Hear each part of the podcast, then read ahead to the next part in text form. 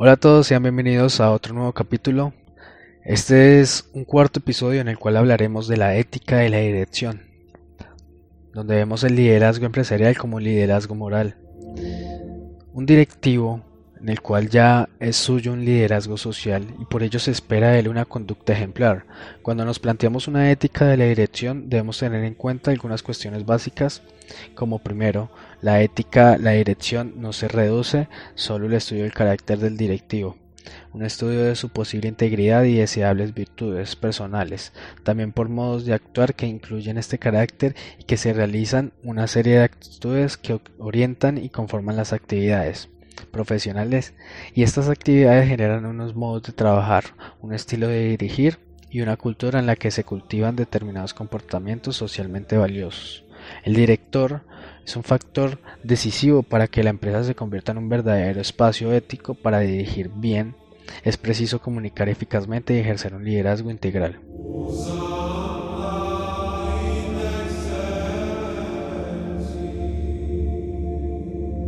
El factor humano de la empresa. Primero tenemos dos niveles de acción empresarial, en donde daremos diferentes explicaciones. Comenzaremos entonces con la explicación estructural, donde hablamos del hombre como un animal económico, en donde obtendremos una lectura de la economía en clave antropológica que nos proporciona un modo determinado de entender las motivaciones humanas. Ahora continuaremos con una explicación científica. Este modo de plantear en el que hacer epistemológico determinará entonces un marco doctrinal desde el que explicar lo que técnicamente se ha llamado el factor humano. Un directivo pone en juego su visión del mundo y debe saber cómo se relaciona la economía con otras dimensiones de la vida, la naturaleza, la cultura y la sociedad. El nivel más práctico y específico de la actividad directiva es el de las decisiones inmediatas, en donde la administración se concentra en asuntos de gestión y organización, Ahora, una explicación instrumental del hombre, porque no se considera aspectos cualitativos, los tipos de explicación en ámbitos de la economía, los niveles de acción empresarial, estructural, antropológica, la motivación de doctrina, epistemológica, información, de cosmovisional, cultural, dirección y de instrumental social, normativo, gestión y organización.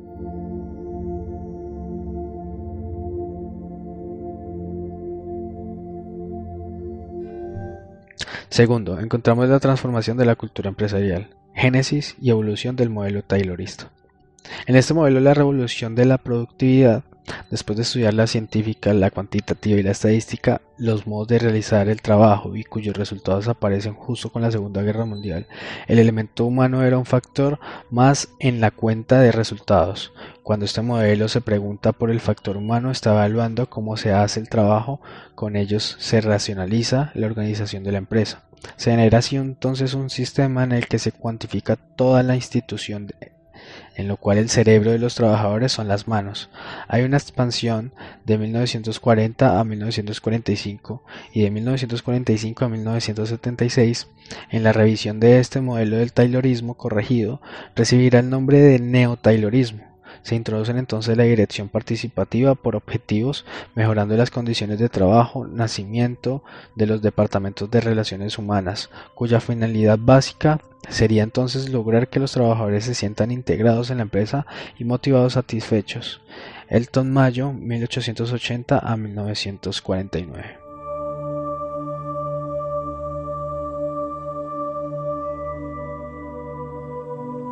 Contradicciones del Taylorismo. A principios de los años 70 hubo una crisis que produjo cambios que contribuirían a la modificación del Taylorismo, consumación de la reconstrucción en los precios de las materias primas, irrupción de los productos de Extremo Oriente, crecimiento de los sectores del servicio en el sistema económico, advenimiento de la civilización postindustrial, que está determinada culturalmente por la información y la comunicación en los años 80 la cultura empresarial cede y se somete a una serie de contradicciones que acontecen entre a. expectativas de los asalariados y la calidad de vida en el puesto de trabajo del trabajador que desea evolucionar en el seno de una organización. B. Lo social y lo económico. C. Los parámetros de productividad. D. Capital y productividad y el empleo. E. Flexibilidad y rigidez. F. El papel y la imagen. G. Enseñanza y empresa.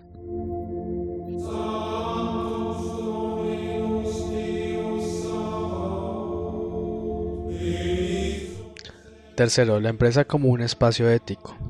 La innovación y la cooperación y la justicia que se plantea como una institución legítima. El directivo tiene conciencia de que la responsabilidad para generar una memoria de empresa que pueda orientar el proyecto será una memoria de innovación. La empresa no es solo una obra que se hizo en el pasado, sino un proyecto que se renueva y una institución con capacidad innovadora y prometedora con un futuro y su función específica es asegurar la creatividad económica.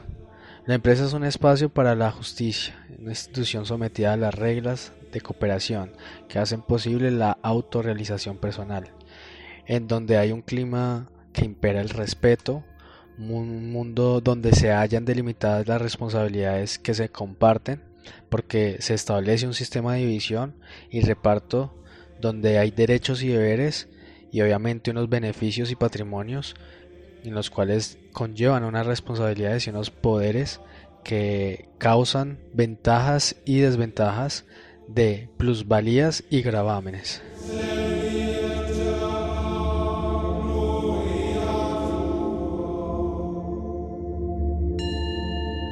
Complementariedad de lo personal y lo institucional. Si lo personal debe estar siempre presente en todo el proyecto empresarial es porque debe o puede corregir la institución al introducir la perspectiva de la persona como complemento necesario de la perspectiva. La institución supondrá a. Detectar, denunciar y corregir las posibles desmesuras de la institución. B. Desenmascarar las pretensiones indiscriminadas de sustituir a las personas por máquinas, lo que es llamado automatización de la tarea. C modificar rutinización y anquilosinamiento de las relaciones humanas, introducir los espacios para la comunicación informal con el fin de mejorar el clima humano y el entorno laboral, de introducir la referencia normativa de institución como complemento necesario la perspectiva de la persona. Supondrá que A. Detectar, denunciar y corregir la intermitencia, inconstancia y variabilidad de las relaciones humanas. B. Establecer garantías para que cada persona pueda desarrollar sus tareas. C. Asignar lugar y funciones de cada persona según sus capacidades y disponibilidades. D. Adecuar espacios y tiempos para revisar el trabajo compartido con el fin de evaluar en qué medida aumenta el autoestima y la autorrealización personal. Un proyecto integral de empresa. Esta filosofía laboral dará como fruto un determinado modo a ser propio, estilo que diferenciará a la empresa en el mercado y lo que es un género cultural empresarial, desde la que habrá que ir dando respuesta a estas cuatro cuestiones. Primero, el papel que desempeña la tecnología, no atender y evaluar la calidad de los servicios, productividad en el trabajo, grado de satisfacción personal o el grado de respuesta a las exigencias sociales y el modo de ejercer poder en todos y cada uno de los niveles de administración o gestión, clarificación de la imagen del hombre que está implícita.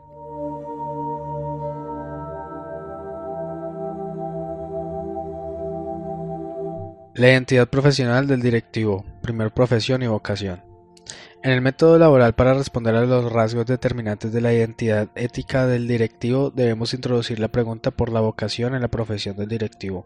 Cuando intentamos precisar las características del etos profesionales del directivo nos encontramos ante las puertas de una ética del trabajo tal, considerada como la profesión, que es una actividad ocupacional en la que forma institucionalizada se presenta un servicio específico a la sociedad por parte de un conjunto de personas que se dedican a ellas de forma estable, obteniendo de ellas su medio de vida, formando con otros profesionales un colectivo que obtiene o trata de obtener el control monopolístico sobre el ejercicio de la profesión y acceden a ella tras la acreditación o licencia para ejercer dicha profesión. Tener un empleo no es lo mismo que tener una profesión. Profesión no es solo se tiene que ejercer al alcance ético de una profesión, es mucho más amplio que el de una carrera. Al preguntarnos por la simple ocasión del directivo, nos estamos planteando el alcance social de las tareas que realizan y la coherencia con un proyecto personal de la vida desde el que se trabaja las relaciones de nuestro esto personal con nuestro etos profesional, en un horizonte de compatibilidad, congruencia e integridad.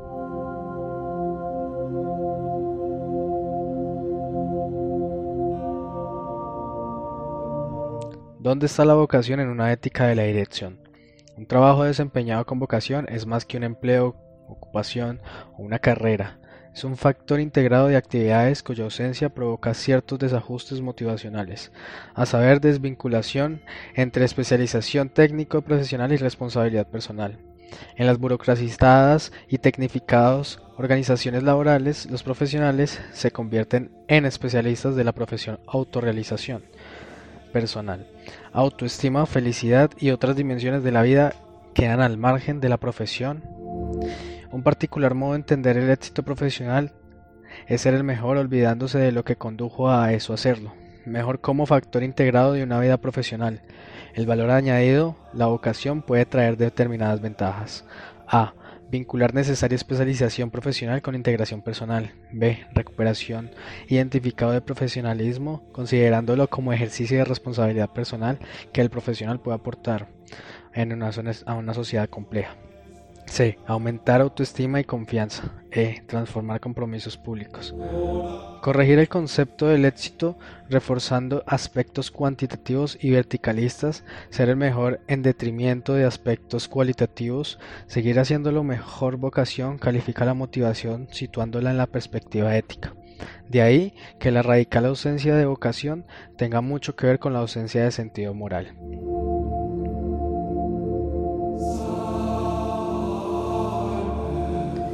3. La dignificación ética del Maname. Cuando hasta ahora hemos hablado de la empresa como proyecto compartido, no nos referimos a un proyecto cosmético, imaginativo y fabulador, y este es uno de los peligros más habituales de quienes se sirven del Manamen.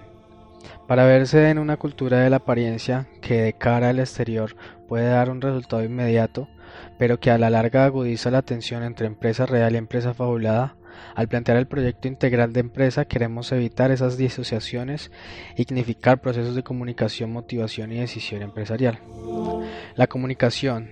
El directivo es profesional porque tiene información puntual de lo que sucede, transmite órdenes capaz de generar espacios de diálogo, intercambio de expectativas. Sin diálogo no hay cooperación y sin esta no hay integración. La integración puede lograrse revisando estructuras organizadas que dificultan la comunicación y fragmentar la empresa. El director es monitor, es quien recibe, selecciona y dirige la información. En el interior de la empresa, el director es quien disemina y mantiene todos los flujos comunicativos que posibilitan la innovación y la cooperación. Y en el exterior, exporta una imagen de etos empresarial diferenciado. La motivación, si la única finalidad es la de controlar y evaluar el rendimiento de áreas de trabajo, el modelo taylorista es desinteresado por capacidades de innovación, cooperación y responsabilidad. El control y la evaluación se integran para optimizar el capital humano, las tareas encaminadas a sustituir una ética de la sospecha por una ética de la confianza. El decidir es una obligación a tomar iniciativas, innovar caminos de acción para la organización. Ahora el ejercicio decisión se concreta en la tarea de emprender, la tarea de gestionar, la tarea de asignar recursos, tanto materiales como humanos, la tarea de negociar dentro y fuera de la empresa, en donde si hay dignificación del manamen, no es fácil de conseguir porque el directivo no responde a un tipo homogéneo de fusión, el directivo es multitipo.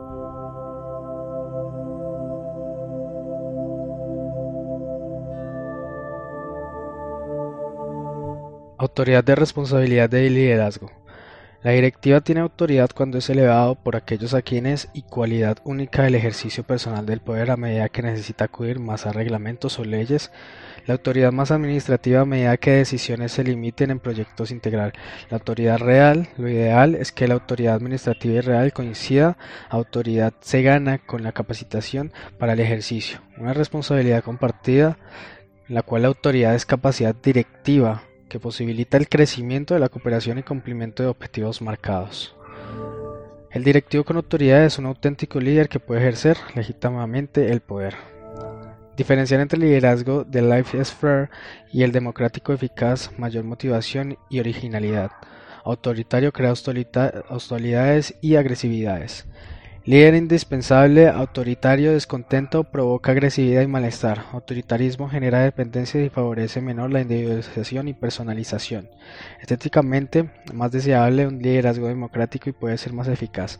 La emergencia de una nueva cultura empresarial dinámica de los valores en una cultura empresarial reconsideración de las finalidades de la empresa proporciona servicios a comunidad social, genera suficiente valor económico añadido, proporciona satisfacción personal y perfeccionamiento humano, logra capacidad de autocontinuidad o permanencia, valores de posesión y un triunfo de son dominantes.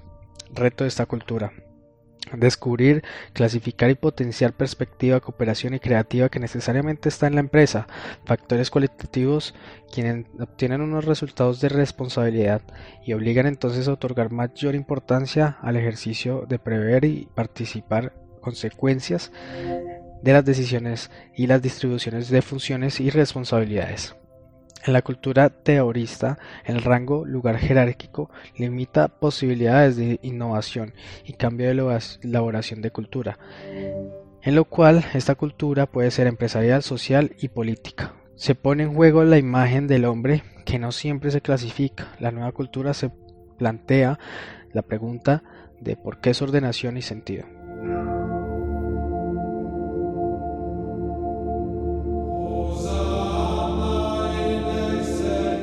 Sexto, los principios básicos de acción. La gradualidad.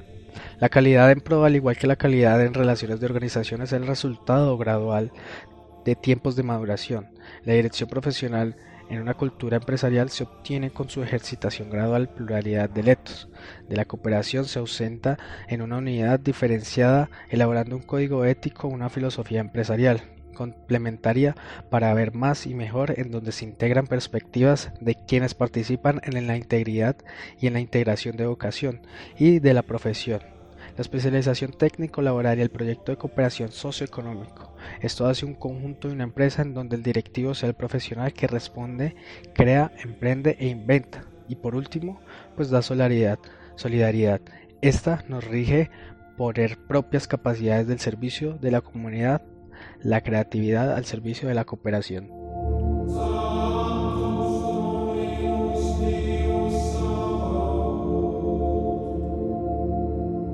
Autorregulación profesional y patrimonio moral. La autorregulación en la dirección empresarial. Ante todos los problemas, la regulación por un lado están quienes consideran que el propio mercado seleccionará a los profesionales más adecuados. Se les llama criterios de selección natural. Por otro lado, quienes exigen la reglamentación específica de profesión y que estén jurídicamente garantizada, ambos planteamientos son simplistas. El primero porque olvida todos los conocimientos formativos mercantiles, jurídicos o de sociedad que intervienen en el ejercicio. Una profesión el segundo, porque somete la libertad y responsabilidad a márgenes reglamentarios que dificultan la movilidad, flexibilidad y autorregulación. De hecho, la autorregulación deberá atender a una serie de criterios que no son únicamente internos a la empresa. Estamos recurriendo a una conciencia profesional formada que se consigue teniendo voluntad de formación. Es así como se da la responsabilidad compartida. El autocontrol suele ser un resultado de reconocer que las normas disciplinarias de la empresa, como un código deontológico de profesionales exigencias normativas externas, son necesariamente insuficientes. Como primer paso de la autorregulación es adjetivar, culturar, vivida con el fin de que pueda ser cultura pensada.